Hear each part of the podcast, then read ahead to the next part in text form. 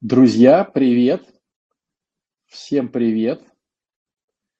Как слышите, как видите, давайте прошу всех подключитесь, пожалуйста, к чату беседы.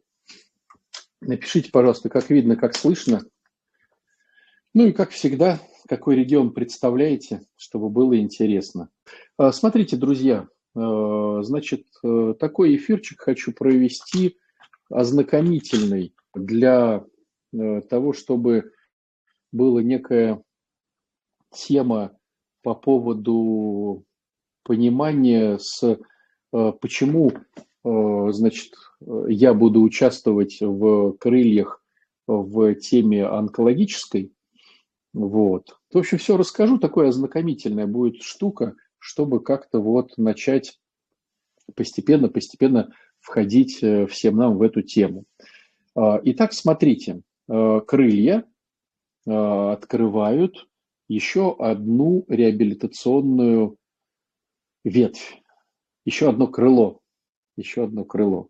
Если поначалу это были ангельские крылья, э, то сейчас получается, что э, уже архангельские, потому что шестокрылатые серафимы и херувимы, да, шестокрылатые, ну, значит, много крыльев в смысле – и вот одно из крыльев, э, это значит будет онко, э, онконаправление.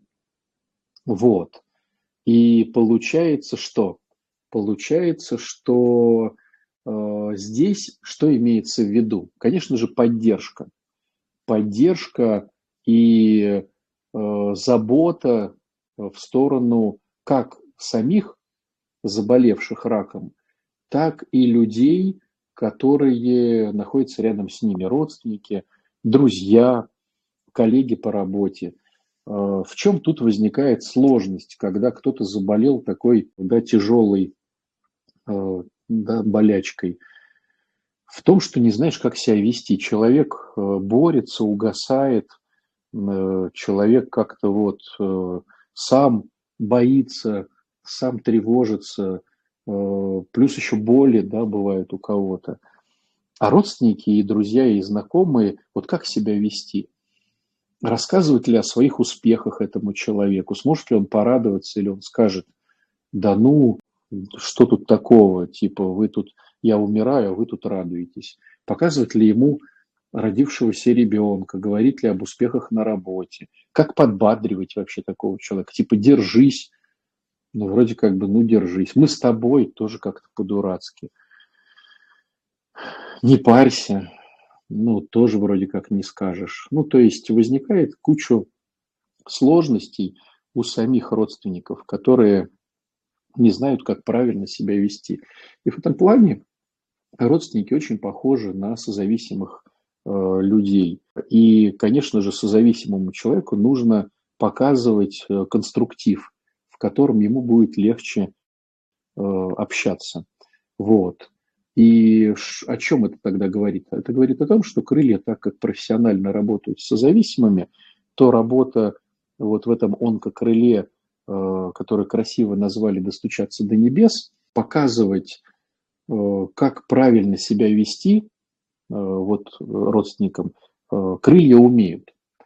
Встает вопрос о том, а что какую помощь оказывать людям, которые сами в заболевании находятся. Вот какую поддержку им оказать, э, как снять эту тревогу, а нужно ли ее снимать, а что вот делать, а человеку страшно, а человек не понимает, а человек может быть обижен на весь мир. Ну, то есть вообще может быть все что угодно. И вот здесь вот э, были, были, была разработана программа, были привлечены специалисты, э, наши ребята из крыльев обучались, ходили на семинары, на всевозможные тренинги, вот, лекционный материал. Ну, то есть очень много по поводу того, как и что делать именно с э, людьми, которые в заболевании. Какая моя роль в этом всем? Э, я волей судьбы, Бога, самым первым Э, своим священническим вот, э, пасторством, скажем так, был погружен именно в эту тему, в работу так громко говоря, в работу с онкобольными. Я вот хочу это рассказать, ну и, и проговорить какие-то вещи, которые уже неоднократно проговаривал, но все-таки, может, кто-то не слышал, и поэтому вот, или какие-то размышления все равно будут. И поэтому как-то вот в этом всем повариться. Э, итак, расскажу свою историю. Там 20 лет назад, давным-давно, меня когда рукоположили, меня рукоположили сразу же к монастырю женскому. Я туда уехал вместе с семьей в 300 километрах от Питера. Ну, что такое зеленый священник, очень активный, хотящий всех спасти, всех покрестить, повенчать. Ну, такой неофитство, только священническое. Я помню, когда я первого человека, первую семью э, крестил, младенца у них, этим бедолагам так досталось, что я крестил, наверное, часа три. То есть я им, поняв, что они люди не особо церковные, решил им рассказать, э, значит, за эти три часа весь курс семинарий. И вот они бедные, ребенок орет, а я им там, значит, э, искренне рассказываю, как, чего, к чему. Вот такая была ситуация интересная. Э, значит, вот такой горящий, но непутевый, наверное, скажем так, священник. Вот я там при монастыре, и вот буквально, наверное, прошло пару месяцев, как вот я только священник. Может, месяц прошел. Ну, короче, как-то вот прям вот буквально. Э, отслужил сорокауст, да, меня вот послали на, на, на вот деятельность эту всю. И появляется женщина. Но ей было лет, наверное, 55, наверное, так от 50 до 60. Еще не 60, но уже такая вот солидная женщина. И она говорит такую фразу, слушайте, батюшка, я вот приехала, значит, умирать сюда в монастырь. Мне поставили диагноз, что у меня четвертая стадия опухоли, она неоперабельна, и мне дали порядка вот двух-трех недель жить. А так как я одиночка, так как я, нет у меня ни семьи, ни друзей, э, мне и хоронить-то некому. Поэтому вот чтобы как-то в этом всем ну, как-то побыть и похорониться, вот я приехал в монастырь. Поэтому подготовьте меня, пожалуйста, к смерти, и я вот через пару недель, значит, помру. Ну и вот просто спроецируйте на себя эту ситуацию. Вот, что бы вы делали, когда вот э, вам человек такое говорит – и вроде как вот вы на этом месте находитесь, вот вам нужно, это ваша обязанность, долг, там, как не знаю, как назвать. С другой стороны, ну а как, вот что делать с человеком? Э, я ее стала расспрашивать, оказалось, что она вообще не выцерковлена, вообще. Ну, то есть э, в храм там пару раз типа того на Пасху когда-то заходила всю, за всю свою жизнь, никогда не исповедовалась, никогда не причащалась. Вот. Ну, вообще как бы вот чистый лист. Я такой, ну, хорошо, давайте, наверное, поисповедуемся перед смертью. Она нормально, кстати, у нее не было какой-то тревожности, она все это нормально принимала. Э, может быть, до этого была какая-то у нее сложность с принятием э, заболевания. Не знаю, что сказать, но не был, она не была невротиком, истеричкой или какой-то там такой странный. Просто обычный человек, который смирился. Ну, типа, давайте, давайте. Вот. И я ходил с ней по монастырю, кругом мы ходили, вот кружили, кружили, кружили по одной тропинке, по другой тропинке, посередине, ну так, чтобы было, скажем так, вот комфортно, да, не привыкать к этим дорожкам. И я ее расспрашивал, что она делала в жизни. А так как она не умела исповедоваться, то по факту я спрашивал ее, ну так грубо говоря, слушайте, а была ли вот тема у вас там, воровали ли вы? Она такая, ну вот тогда-то, тогда-то, или там не помню. А бывало там то-то или то-то. И вот мы с ней ходили, наверное, неделю. Э, неделю ходили, значит, она исповедовалась как-то, вот, рассказывала свою жизнь, как-то ей задавал наводящие вопросы, как-то ей показывал, что такое грех, что такое не грех, со своей точки зрения, как я это все понимаю. Вот. И в результате что-то типа того, что я ее в пятницу или в субботу, я уж не помню, пособоровал и в воскресенье причастил. Боли у нее ушли, хотя, ну, как бы этого не требовалось. То есть не было идеи, чтобы ее оживить. Такого и запроса не было. И все как-то смирились. Ну, короче, в общем, ожила э, бабуська, э, женщина эта. Где-то она месяца три пробыла у нас в монастыре и потом уехала. Вот. И через там какое-то время э, созвонилась, сказала, что она работает нянечкой у детей. И я еще так помню удивился, говорю, слушайте, не тяжело ли там, ну, дети все-таки, это, может быть, как-то вы выматываетесь. Она говорит, нет, столько сил. Ну, в общем, потом она пропала из э, моих каких-то вот наблюдений, э, пошла как-то своей дорогой жить.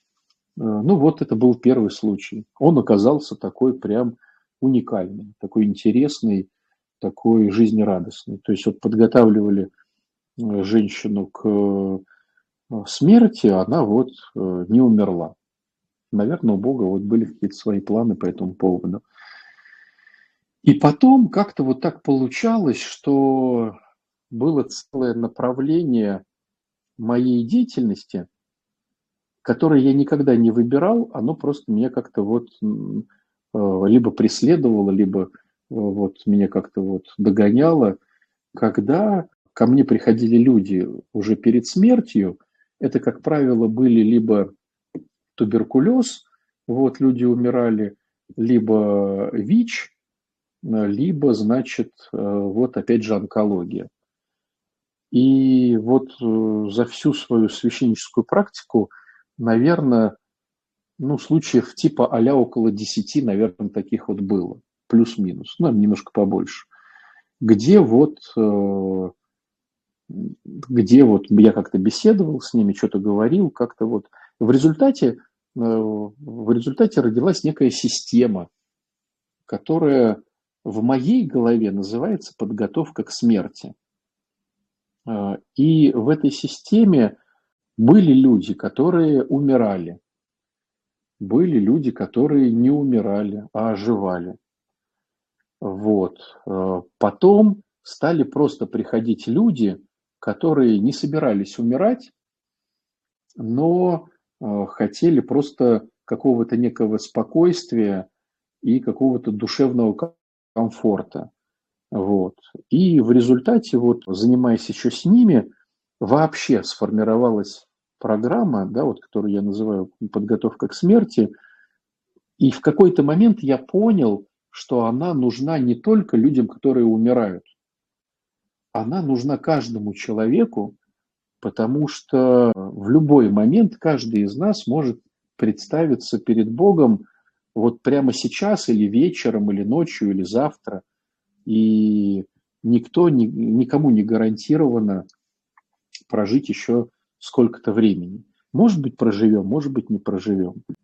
В какой-то момент я понял, что вообще это некая христианская даже такая идея, а, всегда помнить о смерти, потому что когда я помню о смерти, мой день сегодняшний, он идет намного, намного сильнее, что ли, намного ярче краски, намного вкусовая гамма всего. То есть вот жизнь прям становится более полноценной, а, когда, а, когда люди понимают, что завтра они могут э, уже не увидеть своих близких, э, что-то не сделать до конца, где-то ссориться, а вдруг это будет последний день. И вот в какой-то, в какой-то момент, я уже не помню, но было некое вот понимание, родилось того, что это нужно всем, чтобы не переживать по поводу того, а, а что я скажу Богу, когда в любую секунду я могу перед Ним предстать. Вот. И в результате вот эта программа, которую я бы предложил вот в крыльях на вот, э, вот этом направлении достучаться до небес, э, предложил бы вот эту подготовку к смерти. Для всех, друзья, кстати. и для тех, кто болеет, и для тех родственников, и просто для людей, которые хотят пройти. И вот сейчас, да, я давал эту программу в ФОМе. Э, правда, к сожалению, получилось так, что э, название было немножко другим, потому что э, все-таки большая часть публики это просто люди, которые э, просто хотят, да, вот как-то некая подготовка себя. Э, и вот это назвали э, марафон по э, эмоциональному равновесию и духовному настрою. Э, в марафоне «Дитя Бога» так и дается подготовка к смерти. И, наверное, и, и, и вот в «Достучаться до небес» будет тоже такой момент подготовка к смерти. Опять же, повторюсь, совершенно это не значит, что ты умрешь. Я видел случаи, когда люди спокойно уходили к Богу, пройдя вот эти размышления. Я видел, что люди выздоравливали. Я видел, что люди, которые э, жили и не собирались умирать, просто убирали некую тревожность, э, страхи и становились более спокойными. Поэтому я бы, наверное, рекомендовал ее всем. Вот. И сейчас буквально несколько слов, э, в чем идея. Идея разбивается как бы на две составляющие. Первая составляющая – это внутреннее состояние человека выровнять. Э, вторая составляющая – это материальное выровнять. Ну, я объясню, да, в чем, в чем суть. Внутренняя составляющая – это закрыть такие моменты, как есть люди у каждого из нас, которые каким-то невероятным образом на нас повлияли, и в результате к ним какая-то благодарность, потому что они вот что-то сделали особенное для меня. И было бы здорово по-человечески их отблагодарить. По-хорошему их надо благодарить сразу. Но так как мы э, люди черствые, э, люди ну, такие эгоистичные, э, то получается, что благодарить не хотим, не умеем и даже это не развиваем. Поэтому, если ты не смог отблагодарить этих людей когда-то, э, то, пожалуйста, вот э, надо продумать план, как отблагодарить этих людей вот в подготовке к смерти. Да? Вдруг получится так, что меня не будет. Э, есть э, моменты, где Господь вмешался в нашу жизнь и каким-то кардинальным образом э, вот как-то это все, значит, как-то это все для нас сделал. И здорово поблагодарить Бога вот, какими-то моментами, да, которые тоже надо как план придумать. Вот. Плюс ко всему есть люди, которым был нанесен ущерб – Э, пока я жил. Кому-то меньший ущерб, кому-то прям чудовищный ущерб. И здорово этот ущерб возместить. Э, были ситуации в жизни, которые не относятся к людям, а относятся вообще к каким-то ситуациям. Не конкретным персонажам, а в глобальном смысле. Где-то я что-то разрушил в этом мире. И здорово тоже этот ущерб, э, значит, вот как-то компенсировать, как-то возместить. В каком плане? Допустим, ну кто-то поджег лес, вот, кто-то убивал животных, кто-то что-то ломал, э, кто-то еще какие-то делал каверзные вещи. Вроде бы конкретного человека в них нет, но в них есть что-то глобальное. Это было бы здорово тоже возместить. Вот. Следующий момент, э, касаемый этой же истории, это было бы здорово генерально поисповедоваться. Прям с самого начала своей жизни, где я помню, до конца. Вот. Сделать такую глобальную, э, большую исповедь, независимо от того, исповедовался или не исповедовался человек, как бы все подытожить, все, все вот за все попросить прощения. Это, скажем так, внутренняя составляющая подготовки к смерти, чтобы совесть, душа, сердце была спокойна. А вторая часть – это то, что нужно сделать юридически. Где-то оформить завещание, где-то расплатиться с кредитами, чтобы на родственников их не повесили, где-то показать какие-то явки и пароли своих там Wi-Fi, своих каких-то групп, своих каких-то сейфов и каких-то банковских ячеек, карточек и так далее, и так далее, чтобы родственники могли всем этим воспользоваться, э, чтобы не, э, значит, э, переживали, не поссорились, да, вот завещания пишутся не на словах, как показывает практика, все кивают, а потом жадность кого-то прищучивает и, значит, происходят какие-то непоправимые вещи, поэтому было бы здорово вот все юридически оформить. Вот. То есть это такая еще одно направление, да, в котором было бы здорово помочь, потому что люди не всегда порой соображают, а что ж тут делать. Вот. То есть подготовка к смерти, она нужна каждому из нас, э, вот, и, конечно же, человеку, который заболел, э, который заболел. И здесь возникает какой-то, какой-то, на мой взгляд, ложный стыд. То есть человек умирает, но всем стыдно с этим человеком поговорить о смерти. А, хотя если бы мы сами по себе исповедовали при жизни, а, при здоровой жизни какие-то вот моменты а, подготовки к смерти, то, конечно же, там было бы намного легче. Это, знаете, вот из оперы того, что многие не соборуются, потому что если собороваться, это значит к смерти. Многие также и, и не зовут священника домой, когда заболевают, э, чтобы он поисповедовал, причастил, потому что вы что, меня уже хороните? Вот. И э, вот в этом плане мне кажется, что было бы здорово все-таки Э, размышлять самому, да, по поводу этих всех э, историй, не стесняться всего этого и, конечно же, э, в этом всем плане, в этом всем плане, конечно же, задавать себе эти вопросы и их решать. Вот это к тому, как подготовиться к смерти. Давайте я сейчас на какие-то вопросы отвечу, которые мне уже составили. Может быть, они будут Э, ну, как постараюсь ответить, да, может, у меня будут какие-то размышления по поводу того, что вы писали в комментариях, когда вот был объявлен этот эфир. Итак, вопросы про смерть. Смерть – это страшно, непонятно и неприятно для обычного человека.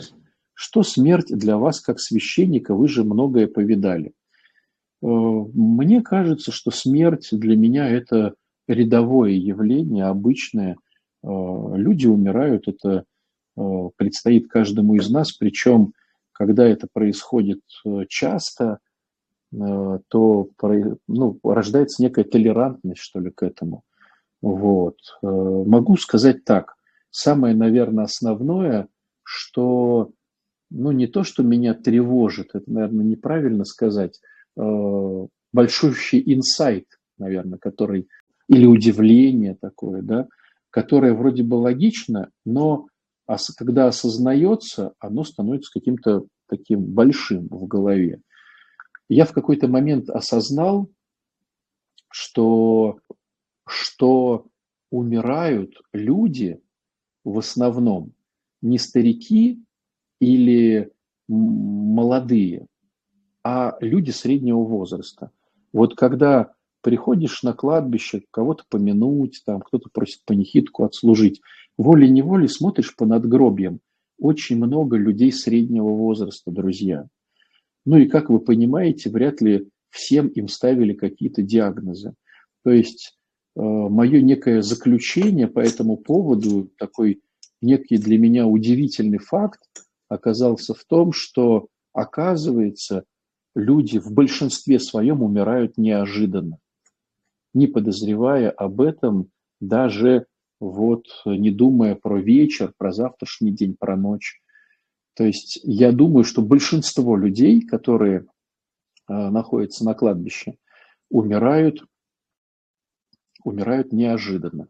И каждый из нас, к сожалению, к сожалению, может тоже предстать перед Богом в любую секунду. Вот такой вывод. Возможно ли уменьшить страх смерти или вообще избавиться от него? В психологии есть такой инструмент, как доп. знания, то есть человеку порой достаточно узнать больше информации о проблеме, которой он боится. Нет, друзья мои, вы знаете, вот сколько э, я не видел, я вам просто рассказываю как бы не то, что можно прочитать, а просто мой опыт. Может быть, он у других людей ну, другой. Вот мой опыт говорит, что невозможно избежать страха смерти. Все равно он будет. Другой вопрос, что снизить градус. Снизить градус страха, наверное, возможно.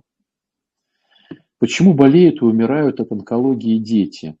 Вот со взрослыми понятнее ситуация, каждому есть что проанализировать в своей жизни, начать что-то менять. А как тогда с детьми? Вы знаете, вот э, это тоже мой опыт, как, как бы мои выводы, которые я не претендую на их однозначность, но это то, что я видел. Э, люди умирают в онкологии, когда перестают хотеть жить. Некое закрытие этой всей истории, потому что человек перестает выбирать жизнь. А дети, э, когда я смотрю на этих детей, я вижу, как сами родители не выбирают жизнь. Просто дети всегда более утрированы, дети всегда более э, сильнее подходят к проблеме. И поэтому, если родители просто не выбирали жизнь, то дети еще сильнее ее не выбирают, к сожалению, даже не понимая про это. Вот, к сожалению, так. Вот. Но это только то, с чем я сталкивался. Может быть, есть люди, у которых там другая какая-то история, может, Господь что-то им хочет сказать. А, то есть я понимаю, что это совершенно неоднозначно, это только то, что видел я. Вот. Если точка невозврата к жизни в случае смертельной болезни, даже если человек начинает разбираться в своей жизни, работать над собой. Я видел разные ситуации. Я видел, когда предполагается уже, что все будет хорошо, и человек умирает. И я видел, когда была как бы с человеческой точки зрения точка невозврата, а хоп, и все это, э, и все это меняется. Вот у меня были разные случаи. Где найти ресурс жить, если понимаешь, что в любой момент можешь умереть, особенно в случае написания плана подготовки к ней? Или это наоборот снимает напряжение? Когда подготавливаешься к смерти, это снимает напряжение самой смерти. А где найти ресурс жить? Только, мне кажется, в вере в Бога, в Христе. Потому что если я не верю в Бога, все бессмысленно вокруг. Э, все тленно и все неинтересно. Вот. А вера в, во Христа дает какую-то радость жизни. Поэтому, наверное, те люди, которые по-настоящему верующие, они любят жизнь. Вот. Когда-то вы говорили о том, что смерть – это выбор как самого умирающего, так и его близких, разрешивших ему умереть. Это всегда так, на ваш взгляд? Многие ли люди признавались в этом выборе, когда вы это озвучивали? Влияло ли понимание этого выбора на их дальнейшую жизнь или жизнь близких? А, все случаи, я скажу, с которыми я сталкивался, это действительно был выбор либо, либо самого человека, либо близких, если мы говорим про детей. Вот. А, я всегда старался озвучить эти вещи. Не, не всегда люди с ними соглашались. Либо, вот я что-то сейчас вспоминаю случай, я помню, приехал к одному дядечке – вот, э, бывший военный, умирал, неверующий человек. Я вот ему тоже, э, меня позвали, я говорю, слушай, дружище, ты э, походу не хочешь жить. И он так обиделся на меня, расстроился, прям так, ну, грубо говоря, выгнали меня из этой ситуации. Вот. Проходит пару месяцев, и он меня зовет. Он меня зовет обратно. Ну, я приехал, он такой, ну да, говорит, так оно и есть, рассказал почему. И вот э, говорит, что делать? Я говорю, ну давай, что хочешь-то? Он говорит, ну вот хочу, как вот верующий человек, умереть, хотя ничего не понимаю. И э, ну, мы стали вот с ним как бы катехизацию такую, что ли, делать. Вот. И потом, когда вот он умирал, и потом, когда к нему приехал уже при смерти, Он был просто скелет, обтянутый кожей. И, и глаза, живые глаза, и вот здесь вот прям мумия такая, прям без мяса. Ну, прям скелет. И он смотрел там какой-то канал «Спас», ему читали Евангелие, он был очень радостный. Он очень радостно уходил из жизни, и он был верующий такой человек. Прям такие глаза были у него интересные. Я тоже запомнил эту, эту тему. Вот. То есть не все признаются, что не выбирают жизнь. Существуют ли чудеса исцеления от многих болезней? Да, существуют. Я видел, что люди э, через Бога прям за один день могут исцелиться, за один день. Вот. Мы привыкли из СССР получать бесплатно помощь. Особенно требования выступает так, так, так, так, так, так, так. Работает ли все же в этом сложном положении болезнеющего принцип баланса за все нужно платить? Ну, не знаю, друзья, вот э, в этом плане не силен. Рассказываю вам только свой опыт. Главная проблема онкологии – это не страх смерти, а страх жизни. Да, да, я про это и говорю, друзья, что не хочется жить. Вот. Так, давайте еще здесь вопросики ваши посмотрю. Не хотел делать большим эфир, просто хотел немножко поделиться, чтобы у вас тоже какие-то родились вот свои размышления. Отче, здравствуйте, перед СВО взяла кредит. Так, э, давайте по теме, друзья, буду отвечать только на вопросы. Ваша задумка с помощью психологов подготовить онкобольного к смерти – это разумно, но конечный итог, конечно, привести его к Богу, а именно к покаянию. Так уж получилось, что в первую очередь больные верят в медицину, потом с большим усилием как-то приходят к психологам, а к Богу уже обращаются почти в последние дни. Э, не у всех так бывает, э, не у всех. Есть верующие люди, которые заболевают. Э, данные советы насчет подготовки к смерти подходят для людей любых возрастов, ведь человек не знает, когда пора. Конечно, конечно. То есть вот если бы я сейчас был поумнее, и на машине времени меня бы перенесли там в лет 20, я бы уже так, тогда начал бы готовиться, уже бы начал бы практиковать. Как-то э, зависает, что-то зависает у, у Веры. Так, Город Тюмень. Вопрос. У меня сейчас папа болеет онкологией, рак кишечника. До болезни ослеп на один глаз, и тут болезнь еще. Но к Богу как-то не особенно он идет даже на причастие. И не знаешь, как, и не знаешь, как поступить. Ответ папы такой, если причастие, то он не собирается уходить на пятый километр. Вопрос. Как подвести человека так, чтобы он не думал, что его хоронят? Никак, друзья.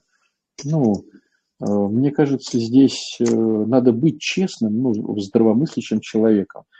Э, надо все риски при, приучитывать. То есть, если мы говорим с вами о том, что даже здоровому человеку было бы здорово подготовить, подготовиться к смерти, то, на мой взгляд, человек, заболев, заболевший раком, конечно же, он прям обязан подготовиться к смерти. Но как иначе?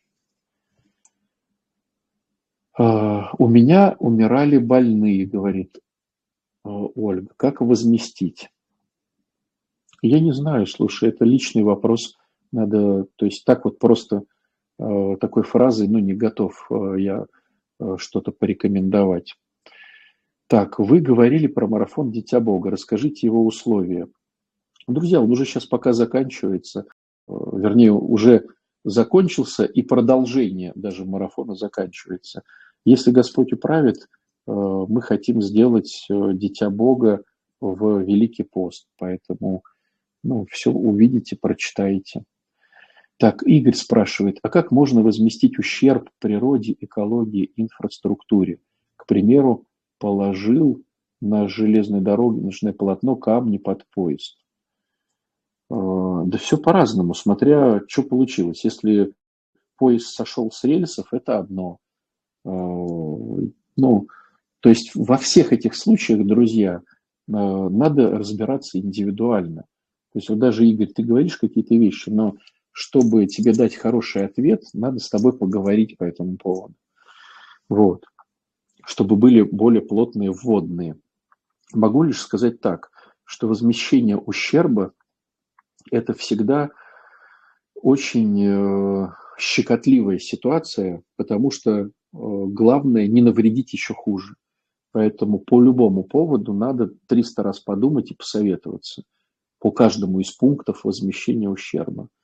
Вот, поэтому вот так вот, знаешь, ты тут э, дал два предложения, я не готов вот на них отвечать. Анна спрашивает, что означает выбирать, не выбирать жизнь? Как это проявляется? Как протестировать себя, чтобы понять, выбираю ли я жизнь? Как начать выбирать жизнь? Э, мы все заточены через первородный грех не выбирать жизнь. Это проявляется тем, что, допустим, человек курит, э, употребляет алкоголь, наркотики, э, ест плохую пищу, ругается матом, ну, то есть не выбирает жизнь. Вот. Как ее учиться выбирать? Можно до какой-то стадии ее выбирать мирскими какими-то способами, спорт, благотворительность, радость жизни, какие-то аффирмации, какие-то вот, ну, до какой-то степени. Э, дальше все равно надо подключать Бога, иначе не справишься. Вот, начиная становиться по-настоящему верующим человеком э, и вот входя, сближаясь со Христом, э, мы начинаем не то что выбирать жизнь, мы начинаем учиться выбирать жизнь, вот скажем так не выбирают жизнь, это применимо к любой болезни, генетические заболевания. Э, думаю, да. Думаю, что это применимо к любому заболеванию, но не всегда. То есть, вот, допустим, бывает же ситуация, когда Господь посылает какие-то болезни для вразумления, допустим, для каких-то осознаний, для чего-то еще там. Вот. То есть человек не выбирает, но вот так получается у него. Но если говорить все-таки о, о большей степени, то, то есть вот, ну, о, я сейчас просто своим опытом делюсь, то есть как я вижу ситуацию. То есть вот конкретно у меня э, взгляд такой вот на, на то, как я видел, как люди заболевали. Все-таки в большей степени люди не выбирали здоровье, люди выбирали болезнь. Вот. Хотя наверняка, может быть, есть какие-то и другие э, выборки. Но вот у меня, наверное, так. Есть люди, которые любые разговоры на тему смерти пресекают с оговоркой на накаркаешь. Стоит ли с ними снова заговаривать на эту тему? Нет, мне кажется, надо просто дать им направление. Если надо, позвонят, узнают, напишут. Вот. Просто что такая тема есть? Я бы так, наверное. Так, э, так, так, так. Важно доверять Богу в дне, когда предстанешь перед Ним. В смысле отпустить и довериться Богу, и доверить Богу этот день, отпустить контроль и страх. Э, Маш, не понимаю твоего вопроса. Что значит отпустить контроль и страх и довериться Богу в этот день? Ну, красиво сказано, не понимаю, про что сказано и как это конкретно выполнить. Так, Наталья, если человек не лечится, давление, например, можно это воспринимать как эгоизм. Ведь если его схватит инсульт, и он будет инвалидом, родные его не бросят и будут за ним ухаживать. Зачем же обременять так родных? Ведь человек по глупости не лечится. У нас, Наташ, все эгоизм. И лечится эгоизм, и не лечится эгоизм. Мы все порабощены эгоизмом, то бишь гордыней. Поэтому, что бы мы ни делали, мы все равно исходим из позиции, как нам выгодно. Как все-таки выбрать жизнь? Я верующая, но из-за разочарований и боли э, жизнь не приносит радости. Как смысл найти, чего от нас хочет Бог? Вот, друзья мои, вот все, что вы спрашиваете про Бога, идите на Дитя Бога. Да? Вот, ну, марафон поэтому и создавался. Восемь недель каждый день размышляем о Боге. И вы задаете такие вопросы, на которые нету э, вот, коротенького ответа. Поэтому хотите вот конкретно от меня услышать, вот вписывайтесь в очередной марафон Дитя Бога, который называется. Юлия. Смерть не является чем-то плохим и страшным с позиции православного взгляда. Ведь так, не является. Что при жизни, что при жизни перед Богом, что после смерти? Страшно, наверное, потерять возможность покаяния и исправления своей жизни. Да нет, это такие возвышенные слова – На самом деле просто э, страшно умирать, потому что там неизвестность, а с Богом не соединился. Вот и все. Я беспокоюсь, а если смерть внезапная? Ну вот я про это и говорю. Вот Нина, да, пишет эту фразу. Я про это и говорю, что это был мой такой некий инсайт, что у большинства людей смерть внезапная. А, как с пожилой мамой говорить о смерти? Стоит ли? Не могу подобрать подходящие слова, когда она затрагивает эту тему. Так а что тут? Ну, мы же все взрослые люди. И получается, что все понимают, что все умрут. Мне кажется, это наоборот. Мама, где тебя похоронить? На каком кладбище? Там типа отпевать, там, с каким батюшкой? Вот, хоронить или там кремировать? Какой памятник ты хочешь, какую фотографию? Ну, то есть это же взрослые вещи, которые, ну, и так, э, и так важны. Вот. Как попасть на марафон «Дитя Бога»? Он уже заканчивается, друзья. Если, опять же, повторюсь, Господь управит, это будет только в э, Великий пост. Доступ к материалам «Марафон Дитя Бога» платный или открытый? Можно ли в записи смотреть? Нет, это, это не открытый материал, это все проходит в крыльях, это платно, и в записи смотреть можно только участникам. Как поучаствовать в подготовке к смерти? А, вот смотрите, если говорить о том, как это сделать, то вот если вы хотите прям, чтобы это было с разбором, а, с какими-то вот, да, моментами, то вот с 16 числа открывается, с 16 января открывается в крыльях эта вся история, а, вписывайтесь в нее, и вот там будем все это разбирать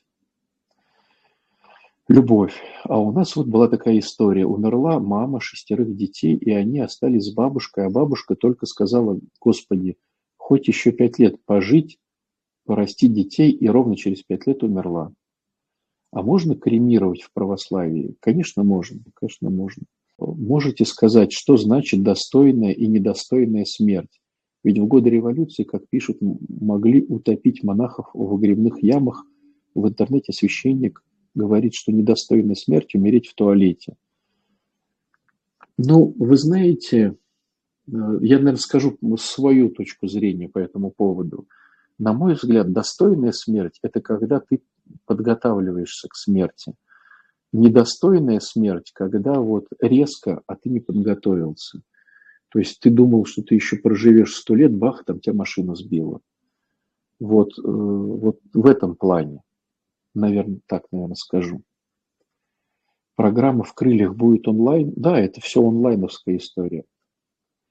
В направлении будет помощь в проживании потери. Э, проживание потери, думаю, что да. Хороший момент, да, Ань, думаю, что да. Заметила закономерность, чем несчастнее жизнь и дальше от Бога, тем страшнее смерть. Ну, может быть. Как простить зависимого мужа, который ушел, когда мне назначили химию. Вот этим, наверное, программа и будет заниматься. Как простить, как отпустить, как самому в это все войти. Наверное, так. Есть ли мысли о том, что не хочется жить, но как вернуть интерес к жизни? Это все, на мой взгляд, вера в Бога.